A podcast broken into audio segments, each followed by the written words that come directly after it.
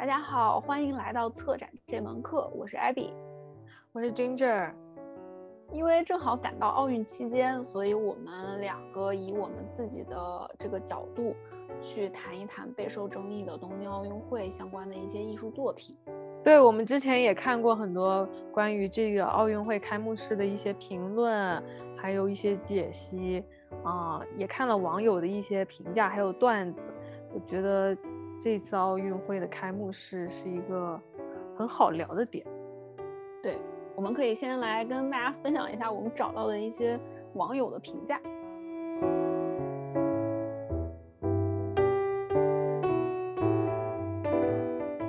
你找到的说什么了？这个什么人头气球啊，这些都有的没的。这些开幕式，你以为那是单纯的给你演一演吗？不是的，那都是他们的阴谋。我笑死了！他是这个评论的大哥是中国人还是日本人？中国人，他在日本。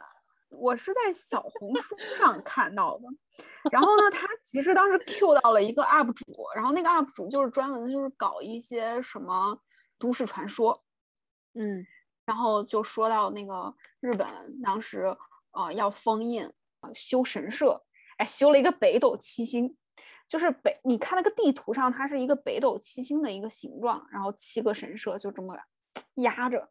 好，我操，牛逼，风调雨顺。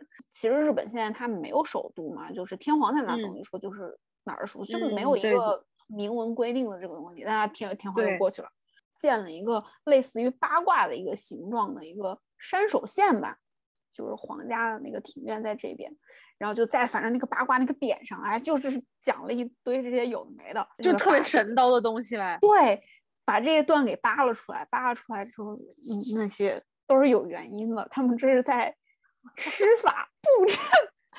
你看，说白了就是一个大的理疗的家呗。那点点线 线的，什么有的没的，谁知道他们在搞些什么幺蛾子？就是哎，这种类型的，我觉得真简直太逗了。这些人，这个评论就有这个大哥，我发现一一一出什么事哈，像那个南京的那个保姆烧烧孩子那个事儿，然后也有这种。看面相的那种大哥啊、大嫂啊，出来给人评评面相，真的是什么事他都能扯得上来，可搞笑了。然后，然后那个我还有一个看特好笑，以前我以为奥运能在中国举行是中国的荣幸，现在我知道奥运能在中国举行是奥运的荣幸。是，笑死了。我看有一个，他就说，我看的都是比较有，就是感觉是比较有文化的那种评论。他就，当然你那个神叨的也是挺有文化的。他说，在中国的文化里面，死亡都是大家避讳的话题，更别说在奥运这种举世欢腾的活动中。但是日本人他对死亡就是有另外一种看法，就是会看的比较平淡。但是这点我是挺同意的，日本人确实对死亡都是比较看得开的那种，就是。是吧？特别是对什么肉体啊、对灵魂啊，还有灾难啊和战争啊那种，都是看得特别开的。然后这个网友他就说，中国的网友呃，中国的观众感到不适是很正常，因为啊，奥运会的主基调就是提倡什么体育精神，让人积极向上，鼓舞人心，地球村这种概念的。然后结果日本这个开幕式搞得特别，他那个评论的。主要那个点就在死亡这上面，我就觉得日本确实是一个把死亡看得贴近，就跟生活贴得很近的一个国家，也难怪中国的网友特别看不过去。我是觉得你提死亡没问题，但是本身这个奥运会大家都不赞成他去开嘛，日本反对的声音很大。就之前他们发过一个那个请愿的一个民调，反对的声音占百分之七十，是之前日本的一个官员发的一个推特，然后就是投票嘛，就大家都不愿意去在现在这样的一种情况下去开这个奥运会，大家都已经怨声载道了，你还 如果还是以这样的一种形式去跟大家强调哦，你现在在面临的这些不幸的话。确实会比较容易反感。他们东北不是刚什么又要重建什么的，他确实如果把那个开幕式做的特别欢腾的话，自己的民怨不得炸了去了。我是觉得你最开始的这个基调，你还是以一个积极向上，大家同心同力去面对现在这个灾难的一个状况。但是就是哀悼这个，我觉得他这个顺序有点问题。嗯，我觉得他应该把那个哀悼啊什么之类的放到后头。我我明白他的叙事结构，就是你在一个灾难重建的过程，然后从呃大家经历了一些苦难啊，但是我们还是要积极向上、阳光啊，去面对现在当下的生活，继续 keep going、moving on 之类的这种东西。但是如果说他能把嗯相对积极正面阳光的一面放在前头，然后最后缅怀一下死者啊，可能大家还能稍微接受一点。你说到后来呀，喊一个那个什么乐队的那个名字，然后开始唱歌，都给我整懵了，真的是给我懵死了。但是这个东西总策划一个都没了。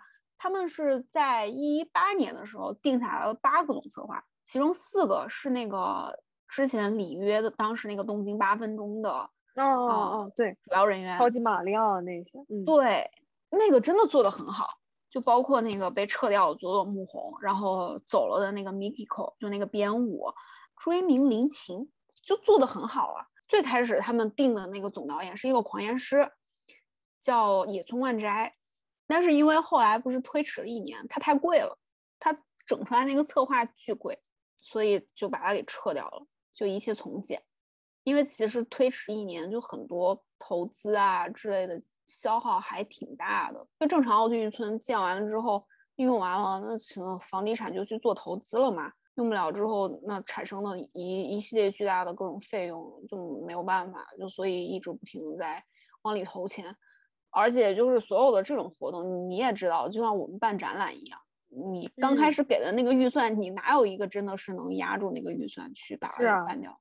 就像这种文化类的活动，你不可能压预，没有一届的奥运会它能压着这个预算去给你办，而且在申请这个奥运会的时候，可能还会稍微压一点预算，说哦，那我们就是可以以这样的一个相对低的这个预算去办成，那还不是为了申奥吗？谁不知道吗？那你最后真正执行的时候，你能哪一个国家是没有再超过之前报的那个预算？搞不了，行，那换导演呗。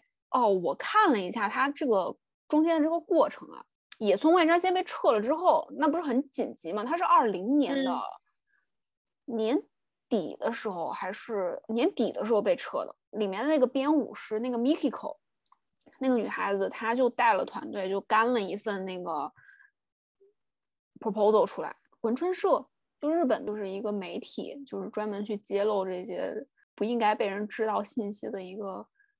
小报社不停的在报这些官员的八卦呀，然后明星八卦一报一个准，都是真实的。然后他们就报了一个那个没有公开的，就是一个企划方案，其实就是 Mikiko 当时提出来的，就是结合那些漫画类的这种东西，就二次元相对都比较紧密。一开始就是那个，你有看到那个吧？就阿我看到了，又跟任天堂那边合作，然后任天堂提供很多这种音乐啊什么之类。后来那没被采用，因为。那帮老年人觉得你这个东西不行。其实，如果真的佐佐木宏真的去导的话，应该也没有会差吧？因为他毕竟是一个做商业片、做商业广告的一个导演。嗯，那谁让他有歧视渡边直美？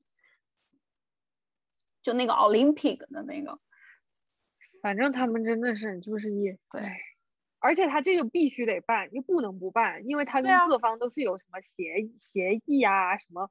契约啊，还有什么赞助啊，什么之类的。对啊，他这一毁约，这些钱全都没了，办比不办还亏呢。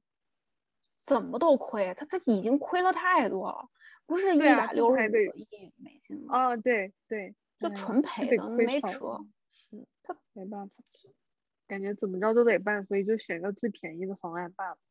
对，那就最便宜成什么样？我的天呐，那个开 幕式。我觉得是真便宜，都已经是无观众的那种电视特效了，还能整成这个鬼样子，还不如他动漫好看。电视转播，那你就是应该去考虑电视这方面的一个受众啊。搞你搞成那样，什么舞美什么都没有，那么乱七八糟、乱糟糟的一群人在那边舞动，他们就算跳的再好，他们再牛逼，再我觉得以日本人的那种性子、那种技术，他不可能搞不好，他就是没想搞，他就想交个作业嘛，完了又想拿那笔赞助，对，又不想花太多钱搞这个事儿，就是这个感觉。对，不能再投钱了，可能也拉不到投资了。现在谁还嗯会再给他投？我这边有听到说，就就那个无人机感觉特别厉害，然后还有那个什么超级变变变，感觉非常的不错。对，超级变变是是挺有趣的，就挺人文的一个东西。但是那个无人机那其实就是跟日本本身你有什么关系？那是英特尔的技术啊。北野武不是也在吐槽那个无人机那个事情，就跟他们本 身没什么关系。真的没啥关系。他如果是按照如果说 Mikio 之前说的那种什么增强现实，然后结合一些日本本身你自己的这种科技类的表现方式去跟它做结合、做呈现，可能还行。那你现在其实哦，无人机是谁的？哦，英特尔的哦。那日本人自己去编的成吗？不是啊，肯定不是的呀，肯定是英特尔编的嘛。可惜了，真的是可惜了。看了很多很多外国就是日本本地的网友都自己都说特别可惜。对。哎，但是说实话，我觉得中国人就是北京的那个奥运会，就是说人话，就是整的明白，就不搞什么啊什么艺术啊什么乱七八糟的，就是那种不就是我觉得日本人这个他们那个开幕式嘛，他们那些作品嘛，虽然可能是有艺术气息、有文化怎么着，可是大众他就是看不懂嘛。我不我不懂的日本的文化，我就是看不懂啊。那你一个奥运会，这是给。全球人民全世界，这又对啊，这又不是给你日本人自己看的嘛。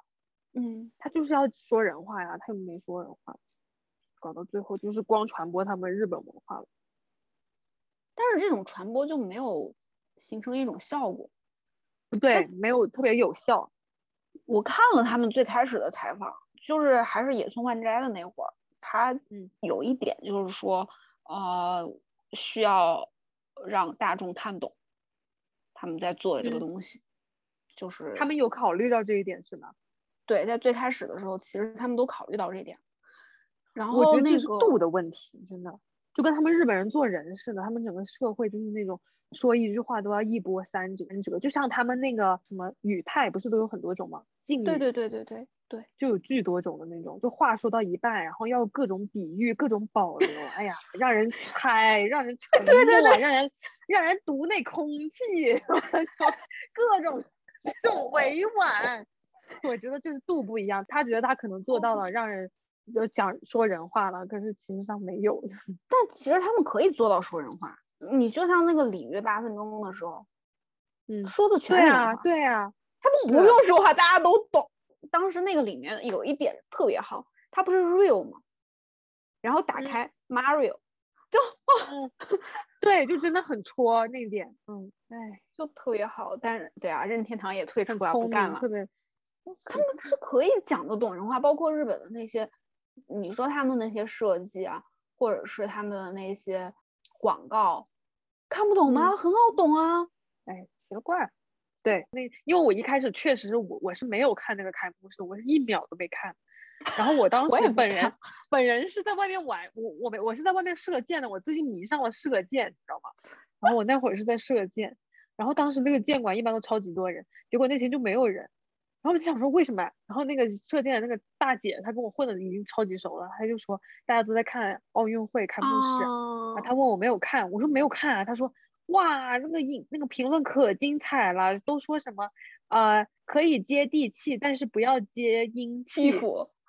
对，然后就不要对他那个印象就是觉得他很阴间，但是我一直都没有看，然后回去就刷微博，上面就可多那些跟开幕式没有关的那些 照片在上面。但是那个瓦萨伊那个它不是开幕式，它是文化艺术季里部分。对对，它是一个就是。特别节目那种，对，它不是有三个特别节目嘛？跟那个巨型木偶，还有那个那个航空上面的那个节目，三个，它都是特别特别节目，好多，基本上大部分都是以表演形式为主吧。从四月份就开始了，然后一直持续到八月底还是八月底？对，今年四月份就开始了吗？对，我看的是另外一个网站，我看的是官网，它上面就三个，就是三大类。你可以点到它那个 all event 什么什么 culture events，其实他们早就已经在安排这个活动了，所以这个就是完全是，对对，就是完全独立于那个。嗯嗯。后来不是很多也辟谣了吗？都这么长时间，现在大家都激起了一种反日的热情，就把奥运课不是 已经忘了。对对，是已经忘了，这这是讲晚了，真是晚了。但是但没关系，还是可以唠一唠。我觉得有一有一方面也是宣传上面嘛，纯线上的这种形式的话，它其实应该要把那个文化还有你这个正在这个东西要分的稍微清楚一点。就是就像网友们，你你这两个东西放在一起，你就会把那个瓦萨伊去跟哦，你这是奥运开幕式的一部分嘛？那大家都会有这样的误解啊。我觉得其实这是一个。还是一个沟通问题吧，想借着奥运会啊，再做一个类似于双年展的这种大型展览，主要是宣传日本的文化。看看那什么在航日本航空那上面的节目啊，那些虽然是挺聪明的，但是确实就像一个双年展上面的会有的活动，宗教活动那些七七八八。对对对对对，特别大型。他要是做一个展览的话，确实会特别不错，效果。所以我觉得他其实是以一个展览的一种模式在做，换那些导演什么对这个艺术展好像没有什么太大的影响。瓦萨伊那个导演也是之前参与到《里约八分钟》的那个导演。那其实这么这么算这么算来，那他跟这两个如果整合起来，好好整一个开幕式，其实成本也差不多。也是，但是我觉得可能就就是文化艺术这部分，他们可能已经提前早就已经计划好了。就像那些，嗯，对，人头气球那个荒石名将，就是他们那个也是好几年前不都已经，嗯，已经开始这个方案，对，方案早就已经出来了。然后那个木偶也是，官宣一八年还是哪一年，那个木偶的那个模型都出来了。这些东西都包括那个人脸啊，那个木偶早很早就开始就征稿了，然后就开始做。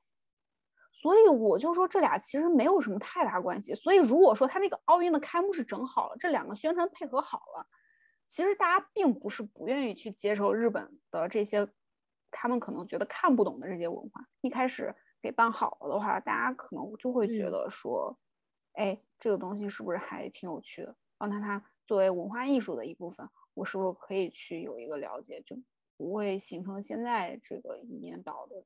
像那个那个人偶，他从反正从很早就开始就开始走了呀。那个人偶，对对对对，我觉得是国际上的那个宣传他都没有做好。我就在做他们日本国国日本国境内国内的那个宣传，他们倒是做的特别好，所以该该反抗的反抗，是吧？大家好像对这一届的奥运会都没有太大的一个期待吧。我我们当然肯定是知道要开奥运会了，但是就可能很多国家的人，包括日本，嗯，他们可能都不太知道哦，要开开幕式了，要开奥运会了。今年也是我最我最不关心的一个奥运会，哦，真的，比赛都没看过。我是没空看，我就每天，对我不是最近非常的忙碌嘛，我没空看，在抗洪救灾。嗯。但是我确实是有看有看大家拿了多少块金牌的，特别棒，十八块的哦。但是那个体操真的是有气到我，虽然我没有看，但是我是有气到的。那个确实，我也刷微博就是真的被气到了。今天一早上地铁的时候，嗯，看到一个，哦，中国网友以一己之力让 FIG，就是那个体操协会嘛，公布了他们的那个评分标准。因为正常他那个一分就是那个动作完成度那个分是不公开的，从来就不公开。昨天好像不是昨天还是前天，就反正比赛那天当晚，Instagram 啊，然后就是外网的那些有的没的被中国网友攻占，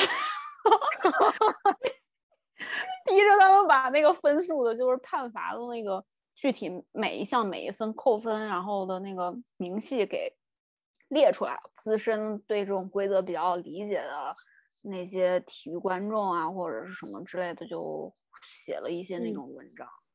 嗯，说这个东西确实是这个样子，就像他们公开的那样，他们的判分确实也没有什么太大的问题。我简直笑死了！中国网友战斗力 太强了，对，特别高效，那些图都全 P 好了，你知道吗？一刷全是，我的天！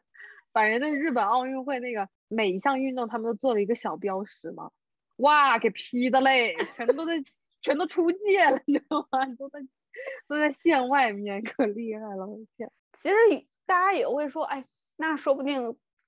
因为中国网友的这次行动，然后导致以后体操运动整个判罚就是评分公开化，那所以没有被公开过，所以他们评分低是真的，因为他他没有跟那个跟裁判鞠就是鞠躬啥的吗？是这样的，他当时你说是你说说他失忆，因为他举手了，对呀对呀，我看他举的呢，对你，但是就好像差了点那个意思，确实有争议。下台之后，教练跟他说：“哎，你没示意刚才你。”然后他又跑回台补了一个，但是那会儿其实就有点影响下一个选手的这个比赛了，因为下一个选手其实已经上台了，正常还是要再扣你分的。嗯，加上好像应该也超不过金牌。那那个日本人他出界了，他是怎么能金牌的？那个、那个、那个，你看，你看他那个评分的那个细则。他那个只扣零点三，就是所有不管你你出到太平洋，也是扣零点三，就直接跳出去跳到观众席，他也是只扣零点三，是吗？对他落落点，嗯哦，他们有分析了一波，就是他们俩什么腾空高度啊，然后嗯中间什么空动作什么的，对对对，他们有分析了一波，但是那也不阻止我们能生气啊，我们是人呀。我们看个奥运会，我们看个比赛，我们还不能，对吧？说两句吗？我们又没在他们的那个运动员账号底下去攻击他们，自己说一说还是可以。不知道之后 可能有 可能有中国选手的比赛都会导致公开公正吧？怕了中国的网友了，可太厉害了！我的天呐。哎，就是中日韩哦，就是网暴的一个点，好像真的不太一样。就像中国，就之前那个射击的那个小姑娘，对杨倩，她不是微博秀那个耐克的鞋嘛，然后不是被网友重拳出击。嗯，对，就反正是这种的。然后呢，这很离谱吧？今天韩国射箭不是很牛逼吗？嗯，对，韩国射箭得了一个金牌。然后那个小姑娘呢，就是那种短发，就感觉有点像小 T 吧，嗯，就还挺女权的那种。从她的社交账号上看，应该是这种。然后她又是那种比较粉，就是韩国有一个女子团体叫妈妈母，这个团体本身也有点女权的这种。这小姑娘，嗯，就就就是因为女权的这件事情，哇，被骂了。对。被整个韩国网友哇喷到你就是什么你要退出 国籍，怎么一个女权的一个什么这样那样占用国家资源什么这样有没了，所以就说他他不该得金那个不该得金牌，他得金牌 纳税人的钱养着你们这群国家队的队员，你竟然是个女权，就是这种感觉。我真的笑死了，真的每个哎，家家有本难念的经啊，国国有本难念的经。就是这个网友的这个吧，你确实不好说，大家真的点真的不一样。但是就是，哎，就网暴的这件事情，什么都可以是点，确实。对，我今天还有看微博说什么啊，奥林匹克那个 Instagram 那个账号故意不放中国运动员获奖的那个瞬间。啊，只放韩国人跟日本人的，我还去实证看了一下，没有这回事儿。就哎，真的是互联网情绪真的是，好像也是因为刚开始他们发现哦，怎么都没有中国人的夺冠瞬间，中啊，可能后面加上了是吧？被骂了，完了就加上了，哇，也是辛苦他们。就反正不知道，最近在媒体上面看到，总看到一些。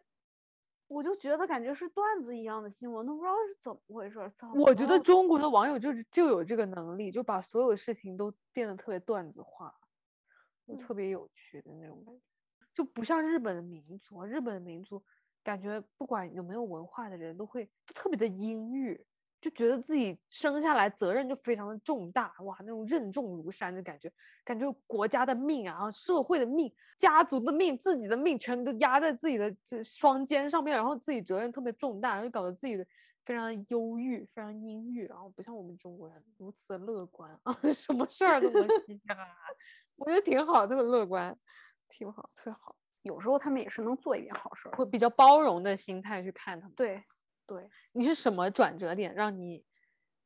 因为跟饭圈的那群小姑娘一起工作了，是一个多星期，呃，两个星期了都已经。嗯，那也是郑州那个。对对对，然后这个这个事情真的对我影响挺大的。哦哦，哎，这插个题外话，就是，就那那天你那个伙伴不是要。什么自杀什么之类的，这件事对我触动也很大。为什么？就是觉得大家对生命的看法很不一样吧？哎，就就都挺无力的一个感觉。但是，就留下来的人还是得继续往前走嘛，不能因为……哦，这这也是我为什么我看那个呃 Moco 的那个作品，就是辅导他们的那个作品。个人我不不是。没有觉得这个作品有那么阴间啊，虽然它确实有点 creepy 吧，我只能用 creepy 的这个对这个词，对，有点怪异感觉。对它的对它的设计，它的外观是有一点，还能喷气，我真是没想到那眼珠子还能转，给我整的，我说这喷气有什么用啊？它喷气的点到底是在哪儿？我真的没明白，我真的是除了它的外形，就是经历过这一次就是去救灾的这件事情，我。会觉得那个它以竹子，然后以一种这种镂空的一个状态去呈现那个木偶，给我一种还没有恢复，但是又在努力的恢复，就是已经恢复成了一个半成品的一个状态，也是暗喻了正在重建中的日本东北部吧？对。我觉得，对我觉得这个出发点是特别感人。不知道如果我在经历这件事情之前，我看到这个东西会有什么反应？但是我现在看到了，我觉得我能有一点理解他在干嘛，因为他不是需要非常多的那个操偶师去同时去操作，让他进行行走移动。这也是一个受伤的一个群体，他们当下的一个状态吧，他们必须要去接受来自社会各个。不同地方的这种支援，不管是政府也好啊，当地的民众也好啊，对他们不了解的这些一些人民也好啊，怎么样去重新接受他们？哦，那你这个地方是不是有核辐射？包括他们对自己现在所吃的食物，其实也是一种不信任的一个状态，就是他们很多东西没有，已经没有办法。像之前一样完全掌握在自己手里，也不是说完全掌，之前也不能完全掌握吧。但是现在就是比较明显的暴露在别人面前，那你其实就嗯很多事情没有办法去做自主选择，是需要很多人去。对，而且我觉得你说信任这个点就特别好，特别是就是那个人偶本来就是用各种线连接在一起的，然后每一根线都是由一个人。对一个人可以，他代表是可以是一个群体、一个社区或者一个地区的地方的人。对，然后大家都是要共同一起团结，然后，然后就是要非常的和谐去做的同一件事情，才可以让这个人偶很正常的动起来，像一个人人一样正常的走起来，就是左脚迈右脚的这样走起来的那种感觉，就真的是人与人的连接的那种感觉，就特别团结的那种感觉。嗯，我就觉得这个这个点确实还挺感人。嗯，所以我其实，在看这个的时候，我我个人我还是蛮喜欢的。对，特别是联联系到郑州那个事，然后我有被鼓励到。哦，你又在什么志愿者群里面帮忙，就真的是有这种感觉。我觉得辅导那边的人，可能我没有仔细去搜他们那边人对于这个作品的一个反应啊，但。其实这个作品对吧？雏形一九年的时候就公布出来了，很早之前就公布出来了，一八年就开始就开始找那些小朋友，对对对对，找那三个县的小朋友去征集了。然后那个小的那个木偶也很很早就出来了。对我看了他们画的那个画，全都是很高大的一个人，像超人一样的东西，然后在保护着他们，然后抵挡了那些灾难，然后保护这里的人啊什么，就是一个非常高大的形象。就感觉像超人一样，我觉得那些小朋友还是挺可爱。然后最后能把这个木偶真的是做出来，我觉得初衷还是挺感人。对，至于那个设计师为什么会做成这样子，我也不太明白。他喷漆的原因到底是什么，我也没太懂。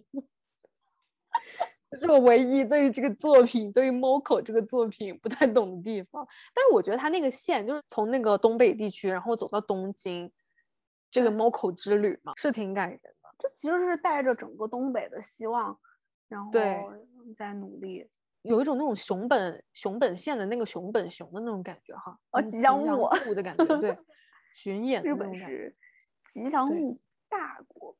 但是很多人吐槽他们今年东京奥运会的那个吉祥物，一个蓝色和一个粉色，你查一下，一个蓝色和一个粉色两个，你仿佛来到了赛车队。我去，这是什么啊？四驱兄弟的其中一个兄弟吗？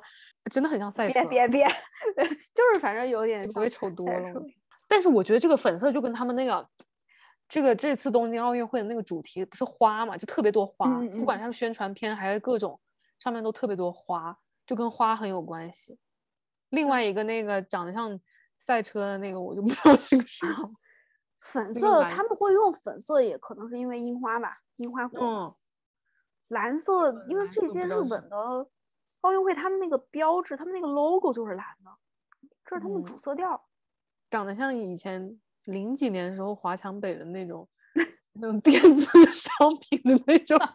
小灵通的那种吉祥物，你知道吗？就很像。但是我觉得讨就是像 Moco 这个公共艺术，我就觉得确实是给我，因为我最近在研究公共艺术嘛，我写的那个论文不是想把呃展墙啊那些七七八八那些呃展览用的废料，有可能可以做成公共艺术这样的呃之类的纪念品啊什么的，然后服务于社区，所以我就在找公共艺术的可以。服务人民的一些点，我觉得 Moco 对对对，Moco 这个点真的是非常挺启发我的。它算是一个公共艺术吧？算算，完全算是一个公共艺术。那你觉得它在哪一点启发到了？就至少能让，就是他一步步走到东京去，至少能让途中路过的那些人都知道啊，在咱们国家这个东北地区，在那里，然后站起来一个巨人，一个。全是镂空的巨人，他可能还在重建，他可能还在修复，他在疗伤，然后一步步的走向我们，就是感觉心里就是会有触动，会想要去，那我们一定要去帮助这个地方，让它更好的重建，就会激起一种社会团结的那种那种责任感。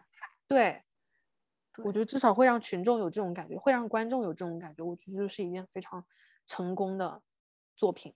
就我之前对于公共艺术的理解，就比如说像。芝加哥的那个千禧公园的，那个安妮什卡普尔的那个豆子，嗯嗯，我我其实觉得这是一个非常成功的一个公共艺术作品，因为它已经完全融入到人们的生活里面去，就大家都完全忘记它是一个作品，没有人知道这个作品。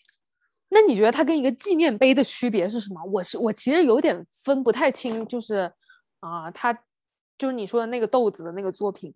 跟纪念碑的，我觉得它有点像一景点了。豆子，我觉得它更像是一种，就是一个城市的标识了，已经变成。大家想到芝加哥，哎，就会想到这个东西，就像想到纽约就是一个自由女神像一样。嗯，那是先有了芝加哥这个城市，所以才会想到豆子这个作品。但是我觉得 Moco 就是不一样，它就是它不会你。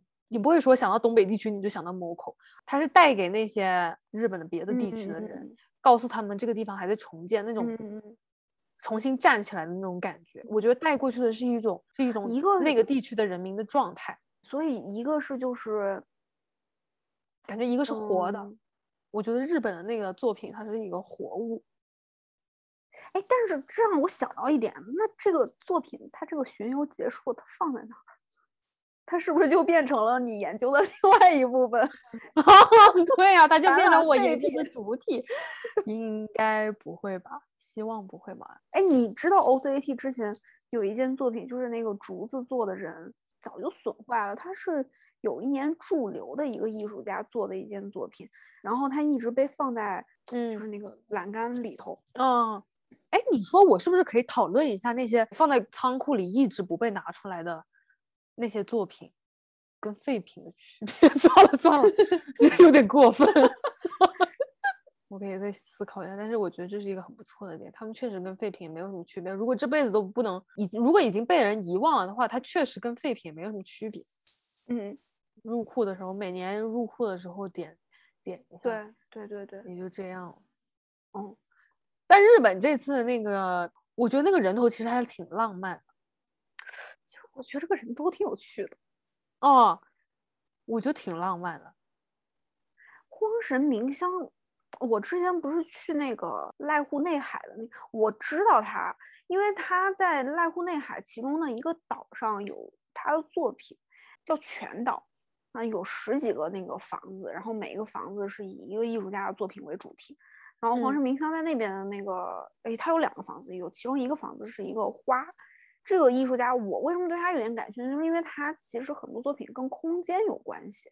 然后就嗯像他那个花的那个作品，是在傍晚的时候路过一个河边，然后看到那个河边里面水里面的倒影，形成了他那样的一种花的一个作品。你看的那个花就是一个上下是对称的一个，对对对对对，对称的一个关系，就是一种镜花水月的那种感觉。对，感觉就特别就是从生活里来，感觉他的作品。对啊，他的作品还蛮生活，就是灵感基本上都还挺生活化的。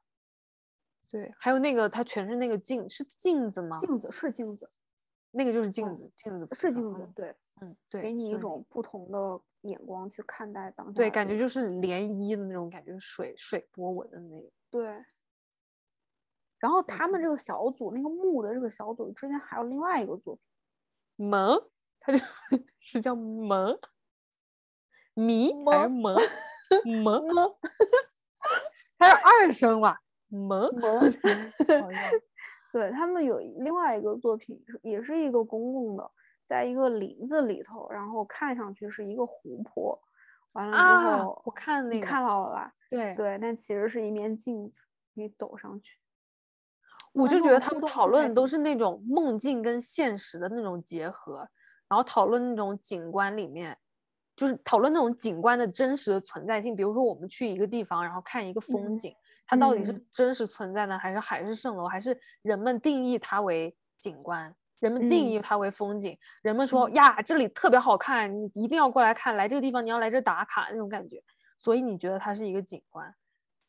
我觉得包括那个那个气球那个正梦嘛，就是那个哦作品，人头也是这 种感觉。对，那个人头不也是吗？就是一个景观里面，他故意把那个人头放那么大，放在天空中，就是你不得不看他一眼，你瞟了他，你就是得看到他那种感觉。，对，就是把人类加入，就是把人类啊、放到一种或者定义到景观的一个那种定位的感觉，对，让让观众必须得看到他，就觉得那是一个景观。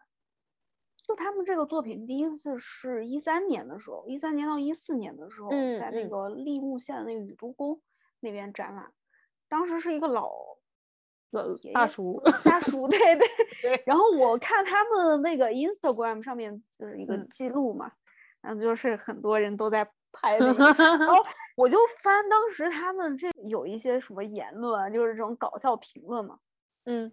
有一个就是说这个人头在什么两周之后会移动到某一个就当地一个小学的上方，然后底下的评论说 小学生到底做错了什么？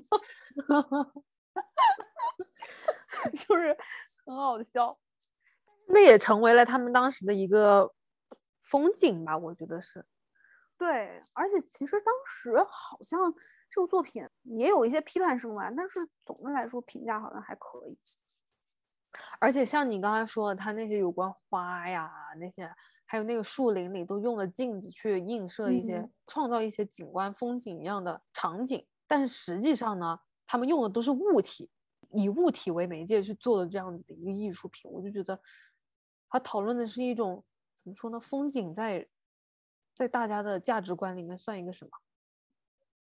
风景哎，跟平时我们看的景观都不一样，跟我们嗯，目之所目之所及的东西都不一样，它是风景哎，跟那种 everyday object 放在一起，就感觉特别的，还还蛮讽刺的哈。就感觉风景是一个人定义出来的，人给予它，管它叫风景的那种感觉。有了人的介入，对，给它一种 symbol 的感觉，给它一种标志，就是让它成为风景。对，完了之后他们又用一种啊随便用一个镜子啊，用一气球啊，嗯然后就创造了一个风景。嗯。我觉得还有挺有那种讽，就蛮有讽刺意味的。但是他们当时其实征集这个脸的时候，他们本来想的是，如果哪个人被选上，然后有一天他抬头，哎，看到他的一个大脸飞在天上，他应该还挺开心的。然后底下有评论说，要是我 是惊吓吧，吓不是惊喜。我会吓死，还是黑白的脸。不过说实话，要是彩色的，我更会亮更会死。我真的是，我更死。要是彩色的，我真的是。但是确实，如果是你说，要是一个小孩，要是我侄女，她看到天上有个头，她会觉得奇怪吗？她应该不会觉得奇怪吧？就我们这些大人，我们这些正在啊价值观已经、哦已经潜意识啊，我们常识已经形成了，已经觉得天上是不会有脸的这种大人了。才会觉得天上有个脸特别奇怪，像那个艺术家一个有关月亮婆婆的梦，所以做了这个东西嗯。对，要是一个小孩他看到了，他会觉得奇怪。也有小孩哭了，但是应该也有小孩不晓得那是什么吧？就他们对这个世界的概念还没形成，可能，哎，不然下次你拿着这个照片问一下你侄女，你看侄看女还不会说话呢，哦，她可能会喊着爸爸。只能照片，只能大叔的照片喊爸爸，你看，你看他哭不哭？肯定不会哭，他绝绝对不会哭，他觉得很正常。因为他们就哦能接受所有事情。因为他这个人头气球不是还是再会升天吗？他不是会升空很多次，然后每次他那个地点不是不定的嘛，然后所以嗯就会有人说，哦，这个就是一种某种法事，在做法。就在农历的几月几号的几时几分，那什么金木水火土的某一个地方是吧？对你以为这是简单的就这么一个人头祈求？不，他们政府的阴谋。所以他们在祈求什么？他们的目的是什么？嗯，就是有这样的一种言论，就是说日本是拜鬼的，就是我们不都拜神，嗯嗯，佛祖啊之类的这种比较阳光正面，或就我们拜的这些东西。但是他们说嗯日本就是你不知道那些神社里面其实供奉的什么，就像呃之前说的那个将军冢，就其嗯实就是他的鬼魂嘛，厉鬼。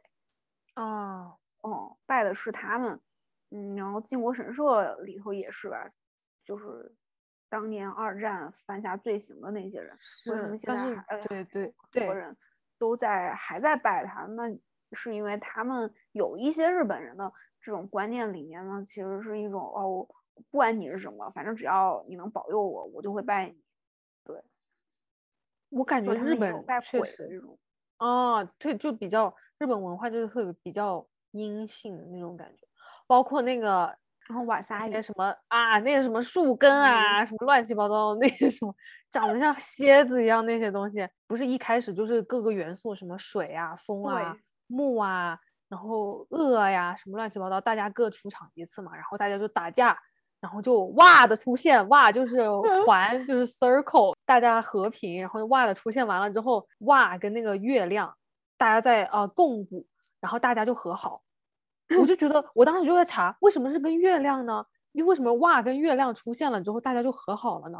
就发现他们日本的这个月文化还挺有意思，就是他们挺信这个，就包括月亮对水冰月嘛，对，就不管是月亮本身，还是那种他们啊、那种委婉啊，那种一波三折的那种说话语气的那种语态的方式啊，还是他们喜嗯欢用的那种柔和的光线啊，然后包括月亮在日本人文化中是那种啊、感性，又是阴性，又是寒冷的。我觉得就是跟跟你刚刚说的喜欢拜鬼这个艺术可能有点关系。就像中国人，我们说我们说月亮都是用月亮代表时间啊，代表永恒，就是那种代表思念的那种哦，那种感觉。对，对，都是中秋节，对对对对对，合家团圆。都是会比喻吧。但是我觉得日本嗯人他们就是人月合一的那种感觉，就是是吗？你还查到了啥资料？说的特别邪乎，人月合一啊，什么乱七八糟，整的特别有一套。我也没太明没没太明白。但是像天狗食月这事儿吧，反正日本就你知道这种民间传说？嗯，也是他们文哦化标志之一嘛。对，以前他们还有因为月亮会带给你阴气，然后呃会带给你厄运什么的，但是到到后来到现代可能就没有了。但是他们一直都觉得月亮是一个很阴，然后会给你带来厄运，但是他们又很尊重它，又很，哦我发现他们喜欢的东西又是那种又坏又又迷人的那种反派 角色的感觉。火箭队啊，他们拜的东西都是都是火箭队。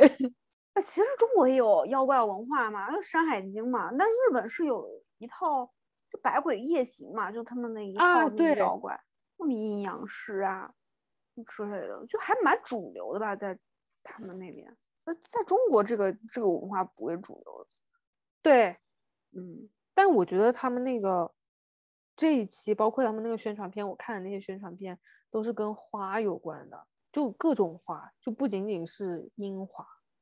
我刚刚看了那个他们那个很丑的吉祥物，在这个吉祥物上面也有花花。到那个瓦萨伊，他后面的那个哦，也是花，对，到后面也是花，表演者还是一个残疾人嘛，嗯，对，我就觉得这个点还挺感动的。那个残疾人是他们挺有名的一个残疾运动选手，好像是吗？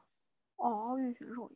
挺酷的。因为他们这个全球人类共同体啊、包容啊，然后之类的这样。嗯，团结的那种感觉。奥运特别节目上面 表演那个花花的那个残疾人的小姐姐，她又特别的有力。就我嗯觉得这个，就她本人还挺奥运的，很坚韧的那种感觉。它这个官网上面写的是它主题吧，叫 “blooming of culture”，、就是嗯啊对对对我也文化的绽放，对吧？对对所以花嘛，blooming 就是开花啊的意思，所以可能把哦这个跟花做联系。哦，我一直以为是他们樱花怎么特别多吧？我 interaction and dialogue，嗯，互动，大家之间的互动，diversity and inclusion，哦、reconstruction，就基本上这几个主题它都有，还是有涵盖到的。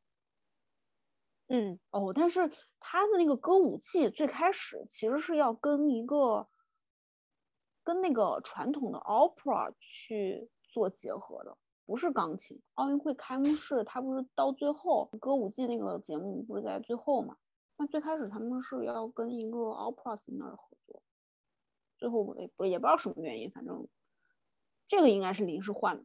他们也挺厉害，那种 Plan B 还准备的，这也不能算是好吧，就也就是这个东西上了，然后然后大家对于这个歌舞伎的这个节目评价又不是特别高，确实还挺临时的。而且本身这种两个这种文化的一个结合还挺当代的，这真的挺当代的一种表现形式。对，我觉得是。嗯，再加上你前面你铺垫又不够，你那什么鬼东西啊？就前面那些有的没的，乱七八糟真的不查，你是真不知道那些在干嘛。你你查了，你知道了，你也那那没钱吗？没钱没钱，那没办法嘛，那就那就搞砸了嘛，全方位的搞砸，出来道歉了都。但是其实我今天看这个奥运会呃，那个开幕式的时候，我就专门看了一下每个国家到底有多少人。嗯，中国代表队有七百多个人吧，最多的对不说了对对对，然后那个美国代表队六百多个人，然后日本代表队好像也是五六百个人吧，黑压压的一片。然后你去看现在金牌榜，那对吧？这三个国家的人数对，最多就是三个国家然。后基本上三十，像中国是参加三十三个项目里面的三十个还是三十一个，然后日本是三十三个都参加，美国是的我忘了，就应该也都参加了。然后你乌泱乌泱一群人，然后最少的一个国家是派了俩人，哪个国家？非洲的某个国家吧。没有看他今年那个进场，但是我看微博上伊拉克，他伊拉克今年有，我没我没注意，我看微博上伊拉克就一个人打羽毛球，哦，是吗？但我我不知道，我不知道是不是今年啊，我觉得特别惨，贼可怜。真的就很多国家就是两个人、三个人、五个人，我就觉得这是一种到底是世界级的比赛呢，还是还是就中国、美国、日国、日本之之间的比赛呢？强国之间的一种，我觉得它其实是一种被资本控制的一种产物。到现在，更高、更快、更强、更团结，都是说给这三个国家听的，说给强国听。就是你想啊，那些国家他们就拢共俩仨人去，这些国家人会不会看奥运会？就他们对奥运会这件事情在意吗？中国为什么大家对于奥运会这个事情都特别的热情高涨？那我们对吧？就是争金牌这件事情代表我们这是一个上升期嘛，我们努力变强，然后一年比一年好。哎，今年金牌比上一届又多了，又这样那样的，就是那也代表我们在国际上的一个地位已经到了一个现在这样的一个程度，就是它是一种我觉得世界地位上的这种竞争关系。完完全全的都被体现在了奥运会上，就是奥运会这事儿吧，是真的在促进全球大团结吗？我也在想，是在做给谁看呢？像美国的那叫啊，从嗯八四年洛杉矶的那届奥运会，就是相对私有化的一届嘛，然后还盈利了，嗯，所以后来其实大部分奥运会他们也有一种。就是希望通过这个东西去盈利的一个模式吧，然后啊，今年肯定也是有的。日本这个本来就是要盈利的，谁知道那没办没办法，就没辙。福岛地震那会儿，那他们又在申办奥运会，那其实你大人力物力都会投资在进，就是你去办奥运会这件事情，就资源就少了嘛。那所以福岛当时耽误了重建什么的。对对对，就很反对这件事，一直都很反对这件事情。但是你其实你也能考虑到，就是说，我这件事情给国家的一些带来多少利益，也不是，那他就要开，你就要开，那就就要开赔成现在这个鬼样子，你怎么交代？你没办法交代。日本这个民族确实挺有意思。我想说，我唯一没有看完的就是森山未来的那个那个作品，我也没看完，因为我还一个人是啊。就啊，是吧？就是有点，我本来这个屋子阳光光照就不充足，我嗯，我最近也比较嗯情绪波动比较大，我得看着那种比较阳光正面的东西。这个志愿者群呢，他们还有专门的那种队医，你知道吗？就是进行心理辅导专业的这种人员，就是对心对志愿者的心理辅导嘛。对，因为很多志愿者会出现有一些情况。你比如说，情况下看到那么多受灾的群体，你可能会产生一种自我怀疑的状态啊，为什么是自己活在这个世界上，而不是他们活在这个世界上？就觉得自己的过着好日子是一种罪过，对，就是有有一种被带入到嗯受害者，就是受灾者这个群体里面的一种状态，就是这就是民间志愿者跟那些专门的救援。之间的一个差别就是，他们其实是经过非常多的一个培训，能让你尽量的在这样的一种情况下去保持理智、保持冷静去面对这些事情。但是很多，嗯，这个民间的这种志愿者，他们没有经历过这样的培训，所以他们心里非常非常容易出现状况。我觉得这不同嘛，出发点就不一样。像他们那些啊救援，就不能说是志愿者了，他们那些救援人工作嘛。对，那是他们的工作，他们肯定就不会往那方面想，我想也不敢想，因为这耽误工作呀。你说你这想了，你这影响自己心情，多耽，你这会功夫你就能多救一个人了，这是他的工作呀，他就是得救人。我也是这样告诉自己的，嗯，所以我尽量不太会带个人的情绪在这个工作里面。但是会被影响到，呃，确实你这肯定会有影响，即使他们那些专业的救援，他们也还会有影响。然后当时那个群里面就说，如果你们出现任何有一些不适的情况下，我们都可以提供一些心理援助。虽然我觉得我还好啦，我如果像他们一样年龄在那个年龄，在我想我如果是十七八岁或者是二十岁左右，我可能我的心理上我不会有像他们那么强大，我我一定会受影响。但是现在就还好。那你现在受的影响是啥？是啥？我会特别的质疑这个世界。对于生命不公的这件事情，就命运这个问题了。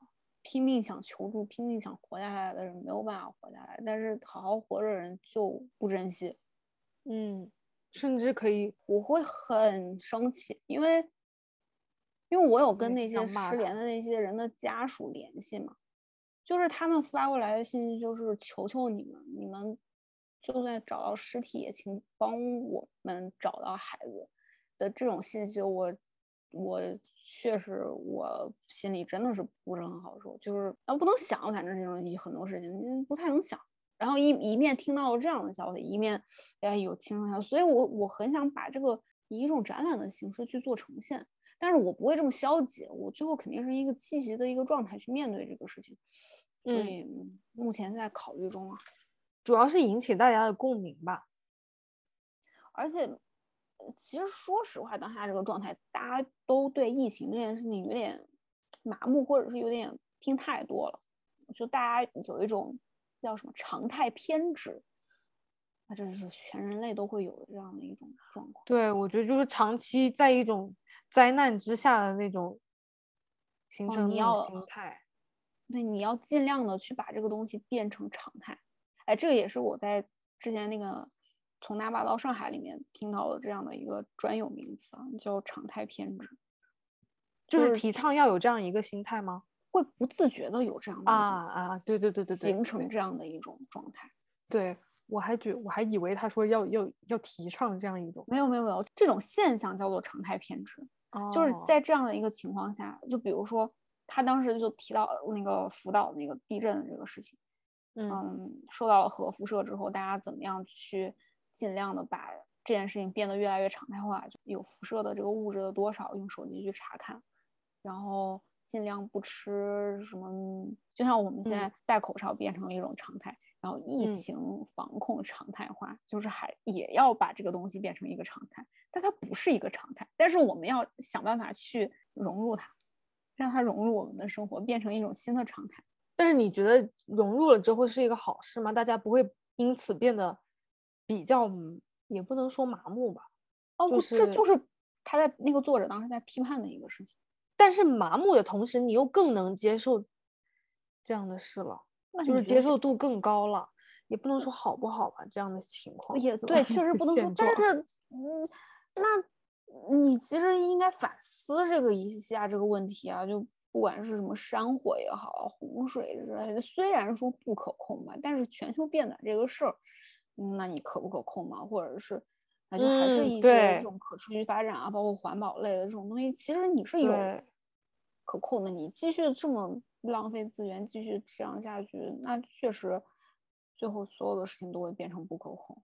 但是可能在就是灾难持续发展的过程，就是持续发生的过程中，大家就慢慢的变得就习以为常了，所以也可能也不会想着说啊要去环保啊，要去可持续发展啊什么的，因为嗯那些灾难对于他们来说跟天灾跟天灾跟人祸就一样了，就是人祸也可以变成天灾的一种。哎，就像很多那个电影里面，嗯，大家的生活环境都已经那样了，但是依旧可以努力开心的生活下去，啊，是呢，是吧？啊，那个《流浪地球》，对吧？大家都生活在地底下，大家依然可以嗯努力开心，就没有没有阳光，没有生活在地底下又怎么样？嗯、生活在垃圾堆里面，哦，那整个地球变成垃圾堆，嗯，我还是可以这样的生活。哎，人类，哎，人类的生活生命力很强的，好强哦。嗯 但那可能其他的一些生物就因为继续再这样下去，确实会有很多物种的灭绝。那我们聊一下森山未来那个毒物还没唠完呢，啊，刚才被我啊打断了。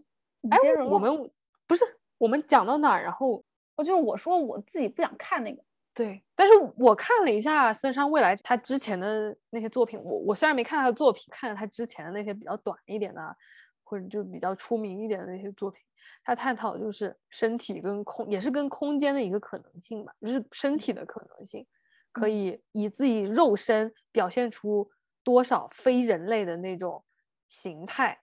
嗯。包括电子啊、机械啊，还有非人类的动物啊、生物啊那些，就嗯。是去寻找一种啊、新的感知中心嘛。我觉得就是像一个新的大脑中枢一样，以身体为单位去找到一个嗯。新的感知点，就感觉就是以这个还身体为媒介，然后去对外界进行感知，然后收集对对对信息然后同时反馈的一对对对个过程。是，我觉得是，我就觉得这个挺挺多人做的，没有，是挺多人做的，这对啊，那行为，嗯，行为啊，包括现在很多剧场嗯那种行，包括我们第一个学期的时候，呃，也有给我们看一些类似的一种当代的这种嗯艺术作品的表达形式。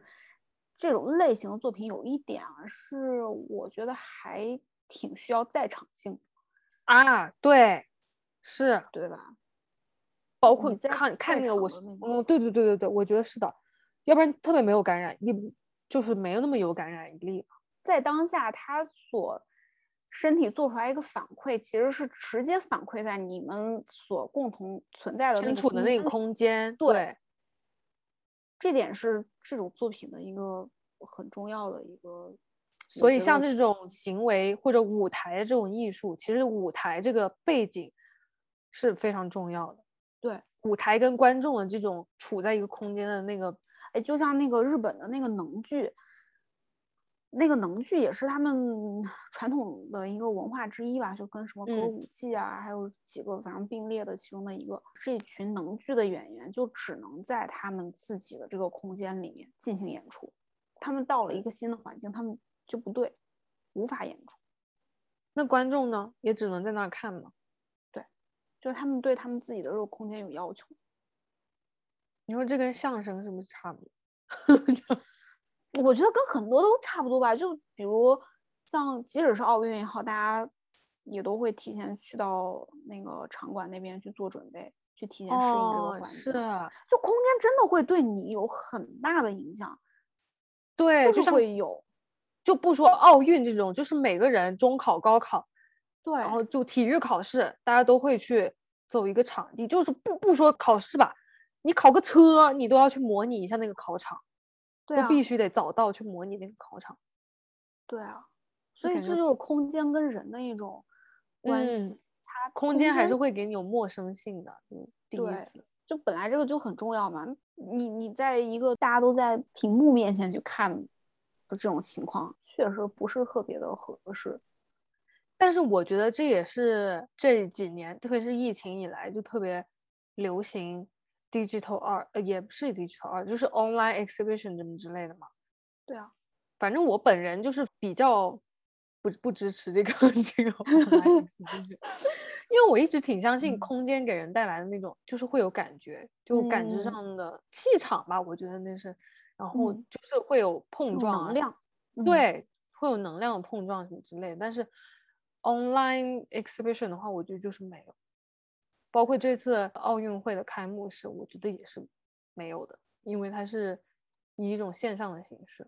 这就是我觉得，如果你要是办线上的话，你就做一些本身就应该在线上看的一些作品，对，比如说动漫啊是啊，声光电啊，或者是什么之类的这种啊对你，哎，可能你到美术馆看还是不会不太一样吧。但是就是你本来你就 suppose 你在一个屏幕上去看到这些东西，那你现嗯在继续在屏幕上去做呈现，可能违和感会比这种差异性会小一点。嗯，对对对对对，我观感会好一些。也是在那个屏幕上啊看那个，呃，里约八分钟啊，嗯那嗯观感很好啊，然后很震撼啊。包括我们看一些日本的这些广告啊，有的没的都很震撼啊。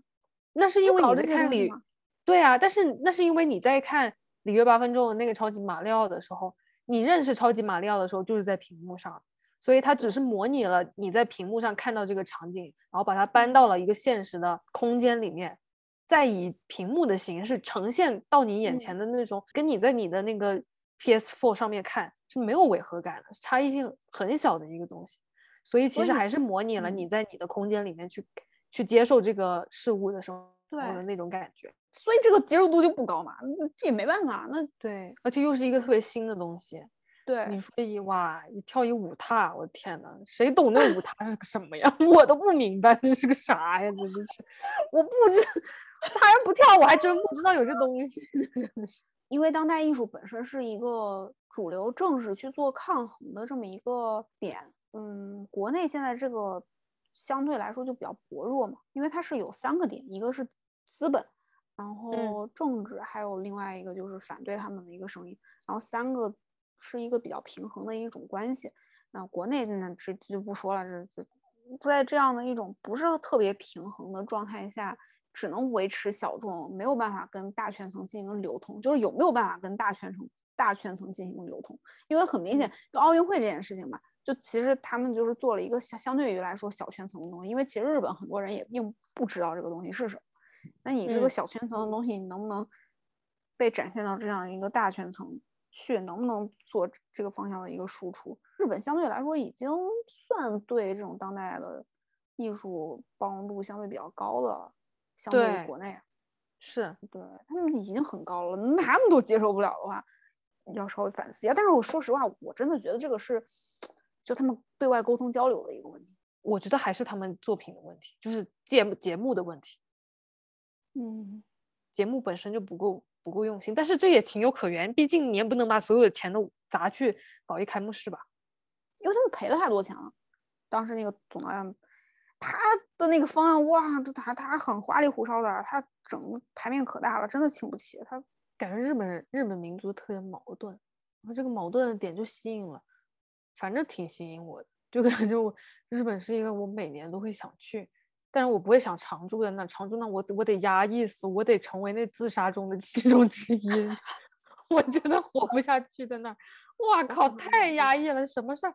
哇，一贼小一破事儿都他妈给你整的贼大，就超烦。哇，就不像中国人那么乐观，特别烦那种。他们在公交车上不能讲话，就是在公共交通上不能讲话这件事情，不可以接电话这件事情，我还嗯。对，有一年我就跟我朋友两个朋友，两个女生朋友一起去日本，然后我们就三个人穿了那个和服，然后就上了那个电车。日本人不是本来人就少，完了有一块区域专门给老人的，嗯，然后有一块区域是给其他区域什么绿色、黄色区域专门给老人的，然后什么绿色啊、蓝色那其他红色、粉色那些是什么女性啊，或者是别的一些什么年轻人什么乱七八糟之类的。我们不知道，我们就挑着也好看的配自己衣服的颜色去拍照去了，你知道吗？然后就去了黄色区，我去，一条车全在看着我们，我都傻了，我我们话都没说，我们就在就走进了那个踏进了那个黄色区域，不，中间都没有什么门拦着，就是那边没有人，因为没有老人，然后就踏进去一步就被看死了，我的那个眼神杀死我们，就赶紧退回来，真的是，我觉得这个民族真的是。太严格了，这可这个等级制度，我去，太严格了。电话假如响了，我操，真的是羞耻那种感觉，真的是羞耻。我觉得怎么会那么严格？就那种打扰到别人的感觉，我觉得他们这个民族的人就特别特别害怕打扰到别人，麻烦到别人，受惠于别人，然后受恩于别人，都特别怕，就感觉。像我们刚才聊的那种生命啊，就是中国人的生命，不管你是在郑州那个志愿者那个群里面帮忙，还是我我在开导我那些想要轻生的朋友，我觉得大家都是生活在一个是在一个网里面的，在一个人际网里面的，就是一个人失去了生命，或者他想轻生之后，会连带到他身边的所有人，不管是他的朋友还是为他的家人。就像你说的，就算他只能找到的是一具尸体，他的家人也想知道这个消息。但是在日本，我觉得他们就是独立的个体，就是完整又独立，真的孤独又美丽。我觉得是，我服了，就像一朵朵樱花一样飘下来，就这样了，就是一朵樱花。他们好像跟那棵树就没有关系了一样，就特别神奇啊！你知道樱花为什么粉的吗？因为底下埋的是死人。嗯？啊？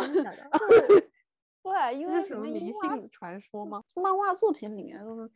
啊，就是有关红色的东西都是死人的血很爱红，也没有啊，就是就好像那种一个家庭里面，要是那个要是那个爸爸，就是那个支起整个家的那种经济负担的那个男人，那个那根柱子，他要是没有那个能力，没有办法再支起这个家的一切了，他就该去自杀。完了，大家都会特别尊敬他，包括他的家人，就特别敬重他。我就没懂了。就 是我觉得他们有那个切腹的那个文化吗？我记得我当时去旅游还去了天皇的那，反正就有一圈是一个皇宫还是什么的，然后外面有一圈草地，嗯，草地上哇，几乎每年过年前的一天全是死的人，全在那自杀的人。我这阴气重，我操，吓死我！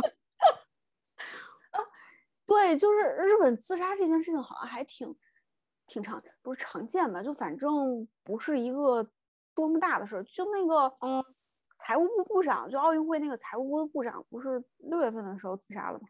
卧轨，在他们看来好像还挺正常的，经常有人卧轨自杀。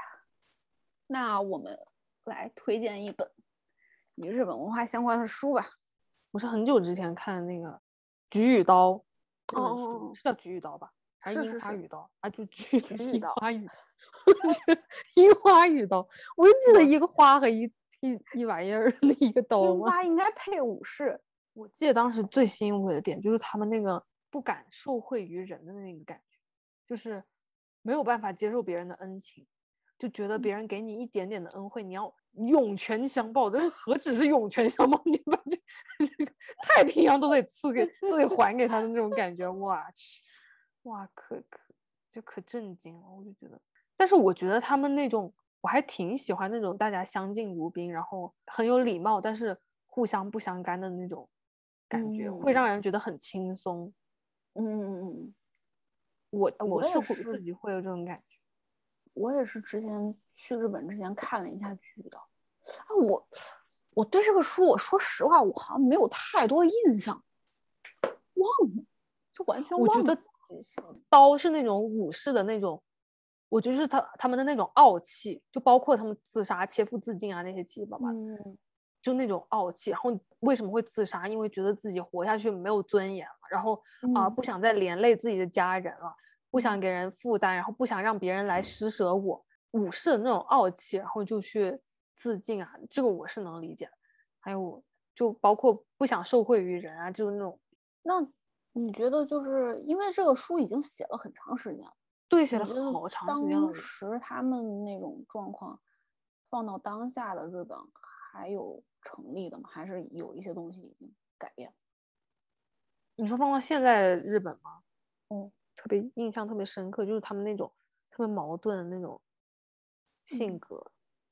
你说像那个他放 放那个废水到海里面 那种不要脸的事情啊，他们也做得出来，就是特别矛盾，你知道吧？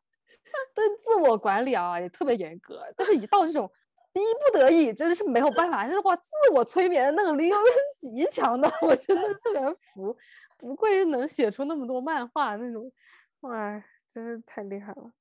真是，就很有，很还挺逗的，反正啊，确实挺逗的，特别，嗯，真的很迷人，就很很想让我继续探索，每年都想去。我每次一去到，然后就去到他们那个机场上上个厕所，我就会研究啊，他们那个门把的高度啊，厕纸的那个高度啊，是不是都有讲究的？就会在想他们那些小心思什么的。至少那个地方能让我动脑子那种感觉，一去到就会动脑。他那个厕所会有流水声。哦，对对，避免尴尬嘛，避免女孩子上厕所。对。在深圳的那会儿，我不是有一天在那看那个《通变音乐神曲》，在那听那个玩意儿吗？然后就是什么，对，然后呢，我这次我现在在实习这个楼里啊，我发现那个厕所里面就每天就会他会放不同的音乐，我每一天还是每周，其实我没有特别留意他这个更换音乐的这个频率，但应该是每周他都会换一次音乐。通变神曲里面说的一样，有一些什么比较激昂的呀，那种舞曲啊，就会排的比较快嘛。然后真的很神奇，我已经这都来了一个多月了，这两天好像没有放这个音乐。然后呢，我今天第一次在这个厕所遇到了排队等了，我等了有五到十分钟，我没有具体看时间表，等了五到十分钟，还是等不到，我又生气了。不上了，我就走了。但是这两天就没有还是有用是吧？所以我觉得这个东西可能真的有用。我是遇到过那种啊，约着一起去上厕所那种女孩子，完了她上厕所就要播歌，哦，她自己手机里得放歌那种，要不然就得开抖音去放点放，就就得放点什么，不知道是习惯吧，还是就同一个道理。刚开始的时候，我我如果之前我没看过那个什么视频之前，我可能会觉得哎放歌这件事情可能还有点不理解，但是尤其是这两天没有音乐的时候，我又验证了一下，要排队，不出来，住里面了，说可能习惯了有音乐，然后在想，哎，早知道带个耳机，我自己放了。他一开始是以延州战争中的日本，到后来他到最后，他书写到最后研究的是投降后的日本。嗯，然后哦，写这个日写这本书的作者是一个美是个美国人，对对，他从来没有去过日本。哦，好有意思啊！他好像在夏威夷那边吧，他从来没有去过日本，然后我半步都没有踏进过日本的国门。我一个去了日本，我几乎之前没有疫情的时候，我几乎每年都要去一次日本的人，我竟然要通过一个从来没有去过日本的一个美国人的书去了解日本，我就特别妙。但是他说的有些点确实是，我说实话，我真的一点都不记得。我我对他这本书真的完全不记，太久了，我看啊，我也是太久以前看的了。但即使到现在，你还是会想到他呀。对，我会想到一个让我记忆很深刻的点，就是受惠于人的那个点。你在日本是哪一件事情让你觉得，就是哇，任何一个地方，不管你去吃饭还是去超市。你跟他说谢谢，哇，他跟你说谢谢，你说谢谢，他说谢谢，那种感觉你懂吗？我觉得他就是少少那么一句谢，他都觉得他就承受不了，他就必须得还给你，就是加倍的还给你那种感觉，因为你是找他买东西的那个人，你是在那消费的那个人。那我们吃完饭之后，就是非常感谢他的服务也好啊，感谢他嗯很好吃的东西啊，食物啊那些。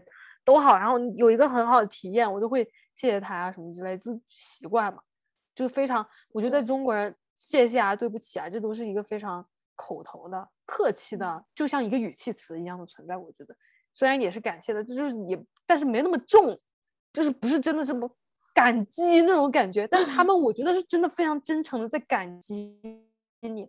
我觉得他们特别每一次的感谢都如此的真挚，反正我体会到的，本人体会到是蛮蛮真挚的。程度非常深的，在感谢你的那次消费的那种感觉，就让我觉得很惊讶。我只是吃了个饭而已，整的像我，真的是。那你觉得他们本身对于自己的这种状态会有一种质疑吗？他们会有想要脱开这种所谓的一直以来的这种束缚，这对他们来说是一种束缚吗？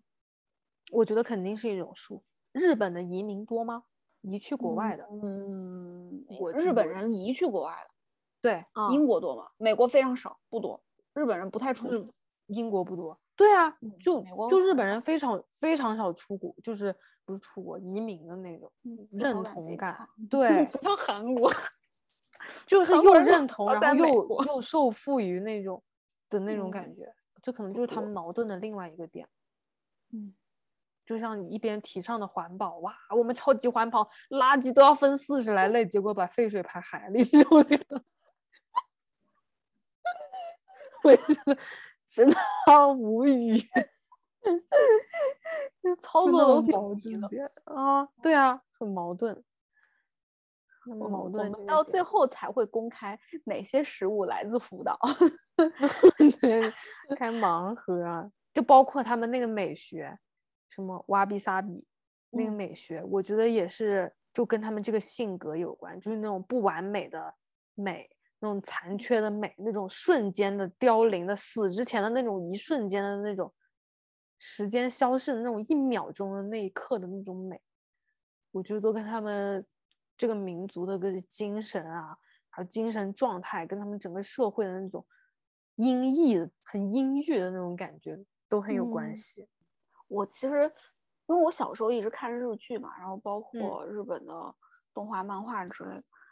因为我有一个伙伴，就是他的行为方式就还蛮日本，感谢就是让你会觉得就有点用力过猛的一个状态。因为他本身也很喜欢日本，在中国这样的一个社会，我就会觉得可能有点会有一点太多了。对，但是对，但是放到日本非常和谐。啊，对，里面就是那样，真的是那样。去到那边，你就会觉得它就是那样子。非常的自洽。之前有一次我去日本，有一点还感触挺深的，因为当时是在京都的郊外，那边有很多寺庙，也是跟我一个嗯伙伴去那边，他就很喜欢这种很小众的，嗯，去逛逛寺庙啊什么有的没的。我跟他一嗯块儿去京都往北坐公车一个多小时吧。嗯，日本这种乡村基本上没什么人口啊，老龄化又很严重，然嗯后整个就就整个地方都没什么人，大家都往那个都市去聚集，这种情况就很严重。我们嗯那趟车上面全是老人，除了我们俩，嗯全都是老年人。然后到了那个地方就跟疗养院一样，那边叫大院，什么三圈三千院啊，什么一一系列的一个寺庙的一个地方。我们嗯俩是十一不？因为当时十一日本那会儿也放假，因为刚好赶上，因为他们那个是放了十天，然后韩国那边也是中秋节放假，然后所以那那一年人巨多。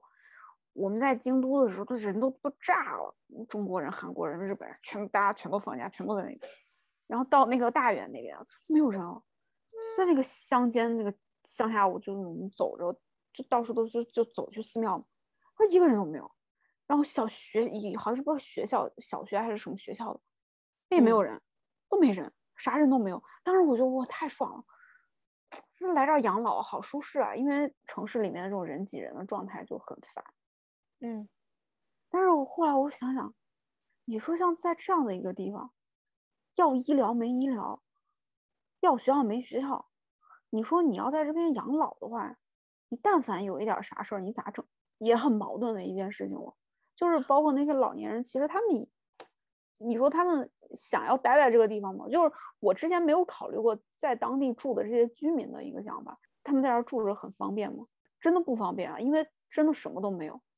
你便利店也没有，吃的也没有，你可能你你要去一趟京都附近，就是有这种便利店，啊，就是比较丰富的地方采买食材，你买够几个星期的回来囤一下，然后够你吃几个星期，之后你再出去。但是你有个什么病在的，去医院也没有，啥都没有，子女又不在身边，你这种你怎么办？就是现在日本面临还蛮大的一个问题，所以他们去搞那些城市的那种三年展、双年展啊之类的，嗯来湖内海那边办的就很好了。那嗯也是因为为了去振兴这种乡村，希望可以，嗯，其实也并没有做到。啊，我之前看了一个纪录片，哇，叫什么来着？把给我看哭了。我好像那时候我也跟你说，把我看哭了那个，就讲一个老太太，然嗯后跟她那个丈夫就过世好久，也是日本的那个老太太，好像也没有难过，就每天吃饭的时候，她就一个人活，一个人过嘛，在嗯在日本的一个乡下的一个房子里，然后她每天做饭，不管早饭、午饭、晚饭，都会给她丈夫盛上一碗，然后放在那个她的那个遗像面前，好像会跟嗯。她说两句话，然后就各吃各的饭，然后边吃饭给边跟她讲话，然后每天的日子还是照样过，只是她的丈夫已经肉身已经不在了而已，那种感觉。嗯，就感觉他们对死亡这件事情真的是看得非常的非常的开，包括你说他们啊、一个村的老龄化问题就非常的严重，那个村里面。那个县里面可能医疗设施都非常的不发达，然后也没有学校，也没有什么，就说明根本就没有孩子在那儿，根本就不会新的一代在那里生活了。等那一批老人可能都过世了之后，可能那个村就变成鬼村了之类的。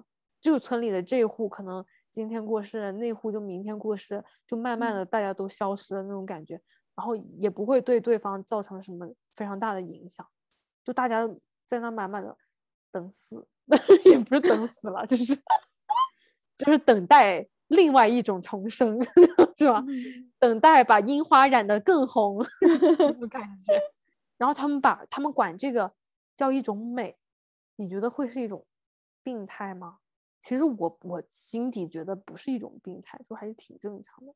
相对于比较去直面它，因为那你人就不可能永生，你早晚你都得面对这但是看的也太开了吧？不一定看都有那么开，但是就也没有办法，嗯，就更多的是那可以说他们活的就比较现实，就反正哭也没有。你肯定还是会哭啊，肯定还是会有这种感就是难过那么久没有用。就像我外公过世了，嗯，三五年了，我妈一提到还是会掉眼泪。你说这是不是一种在人们面对离别的时候所表现出来的一种不同的反应？嗯，就有一些人，你即使过了十年、二十年，也可能没有办法去直面这个离别。但是有一些人是可以。那你说是他们，因为他们投入的感情没有那么深吗？所以离别的时候可以？我个人觉得，你还是得往前走。你不管怎么样，你都必须继续往前走。就是因为那些离开的人。对当下有思念有留恋，所以你作为留下来的人，你应该带着这份思念和留恋，继续好好的走下去。对他们就真的是有在好好走下去，我就觉得对，还挺这样才是一种至少在还在世的人还有人记得他们，只表现形式不太不太一样，跟我们，嗯，这个跟我们家，哎，日本文化跟中国文化其实差别蛮大，真的挺大的。就是两个压根儿本身就不是同一个系统，我忘了那天是在哪，是哪个博客听到的，我还不记得，还是在什么地方听到，也是说到中国跟日本压根儿就不是同一种文化的时候，他举了一个例子是日本就没有太监这种制度，不像中国，那那中国现在也还有吗？哎，现在肯定没有，但是就是从古至今，他们那边就没有过，那挺有意思。那么日本日本现在的文化不也比较开放吗？就各种各种爱哦。我之前看那个什么牛郎，哎，这个算了，这个就不聊了。但是这个又跟奥运会他妈差太多了。对，但但是这我就说一下，这又是一个很矛盾的点。你说，其实日本的这种性观念非常保守，但是他们的这种文化，是啊，文化简直太发达了。是啊，可不是嘛，方方面面的都给你满足到了。嘿，嗯，全世界的教育作用。我也推荐一本，嗯，日本文化相关的书吧。有个周末我去那个鸟屋书店，我听过。对，我去的那边的时候看了一本。我不是特别喜欢听东亚观察局嘛，然后是其中一个主播写，嗯，作者叫沙青青，他是那个上海图书馆的一个研究部的副主任还是主任，就反正是一个研究员啊。啊，我现在觉得这些研究员非常有意思，可能因为我现在在研究部。他是去年出的这本书，叫书名叫什么？《昭和风平成语》。意啊，是不是就是那种风雨飘摇的这种感觉？他他是一个专门研究东亚这边的一个文化的一个学者吧？嗯，他的研究方向就是这方面，所以他就是对日本啊啊中国各地啊，反正这种文化研究一个是一个研究员，所以他。这种研究能力很强，然后写了一个这个东西。去年出的这本书，因为一九年底平成不是这个时代过了嘛？嗯，进入了令和。它主要是写这段时间的，他从几个方面讲的。他其实这个，因为昭和是从一九二六年开始吧，应该就还蛮早的。但是他主要描述的其实还是从战后。然后一直到二零一九年，就是平成结束这两个时间的一个变化，就是从战后日本怎么恢复经济，它其实每个切入点都挺有趣的。它第一个部分是从樱桃小丸子讲起的，他们当时的那个生存的那个社会其实就是昭和年间，然后八九年才进入了平城吧？对，八九年才进入平城。他讲昭和年间的事情，就是当时在那个年代的这这种中产，然后怎么去。嗯，就是在社会上的这种生存情况。啊，昭和日本在经历战后，虽然就是要赔款啊，或者是跟就是跟东南亚那边去签订了一些赔款的那个条约，但是他们签了这个条约之后，他们跟反而通过这个条约跟东南亚那边形成了一种进出口的一种交易模式。哎，我把东西卖给你。然后你把原料提供给我，然后这就是反而促进了他们那个经济发展。完了之后，他们这边淘汰的一些有的没的东西，弄到东南亚那边去。所以当时其实战后日本为什么当时那个经济哇就恢复的很快？嗯，哦，也是因为这个原因。平成的那十年是，嗯，消失的十年。进入九十年代是什么？日本日本什么消失的十年？就是平成的嗯，刚就一进入平成是吗？对，因为那段时间，呃，九十年代就不是有一个非常重要的事情，就是亚洲的金融危机嘛，然后九七嗯年开始，然后嗯从泰国那边就是一系列的金融危机。其实从进入平成开始，从九十年代，呃，九零年，嗯、整个经济其实曾经的一些问题都慢慢被浮现出来了。然后呃，怎么样去体现？就是他，反正每一次都它都是从呃昭和讲到平成，但是切入点就比如说一个樱桃小丸子，或者是还有比如说小兔家族，然后这大哥呢特别喜欢棒球，然后还讲了讲甲子园。然后我其实印象最深的一部分是他在讲书这嗯件事情上，就是讲到就是从鲁迅开始，鲁迅那会儿在上海的时候生活，然后跟在上嗯海的一个日本的经营书店的一个老板叫内山内山完治，关系特别好，友谊啊。对于当时他们嗯一些新思想的一种书店老板，他嗯在商言商的这种理念吧，等于说我做我的生意，我不管你那些什么政治啊，有的没的，两国之间就算交战啊或者怎么样，跟我没关系。那我把我的客户，就是像鲁迅这种，他们是朋友，他们就是朋友，不管是你的国别还是怎么样。所以现在在日本的那个内山书店里面，好多好多当时从上海搬去日本之后带过去的一些鲁迅的一些什么手稿啊，然后还有包括当年的一些书，就是就是有很多很多鲁迅的东西，超级多，在那个书店里面，在东京。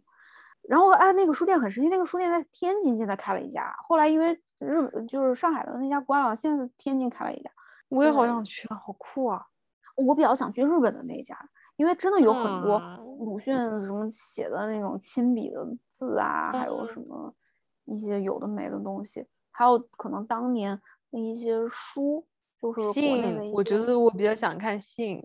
反正他们那边收集挺多的，很多中文的一些 archive，嗯。就是那个年代的 archive，昭和年间嘛，就是嗯。内上完治，然后在上海的一个情况，然后辗转呃日本，然后和中国两地，一直到他去世，他也要要求他，对他跟他妻子最后是葬在上海这边，要回来到这边，然后去讲，呃，到现在目前，嗯，日本的一些书店啊的一种情况，就是每一个部分它可能切入点不一样，然后从当时的那个年代，然后讲到现在，然后最后一部分，最后一部分讲的是昭和之前就明治维新的那段时间和，嗯，展望了一下未来吧的一个总结，嗯，就反正它切入点每一个都还挺易懂的，因为这些东西嗯。我还，呃，除了他说这个书这个书店，我之前确实不是很知道，但是像之前他说什么棒球啊，什么甲子园，这这这我还是挺有一定了解啊，不是说特别了解吧，但也是从漫画里面了解的。然后樱桃小嗯丸子对啊，什么，嗯、你的名字啊，冰果啊，小偷家族，对嗯，反正说电影啊，这就就还蛮通俗易懂的。我觉得，就肯定你说作为一部历史类的书籍，可能确实不是特别的面面俱到，但是我觉得还挺通俗易懂的，而且嗯就是对于完全不了解日本文化的一些人来说，也是挺好的一个读物。我对，而且特别容易理解，感觉他那些切入点找。而而真的很好读，就是很好读。我我站在那边两三个小时吧，一本书就翻完了。不像不像那个菊与刀，它就是简简单单从战前讲到战后，完了就讲各种日本的，讲的一个跟一历史教科书一样的那 感觉就是历史书，就是对这种就是历史类的书籍，就其实是挺，它可能内容产出非常多，但是我可能记忆点就不会有那么深。但是这个读完之后，哇，现在好像还是可以把它给大致的一些东西复述出来，也可能因为我刚看完。好，那我们这期节目就聊到这里啦，听众朋友们，我们下期再见喽，拜拜。拜拜。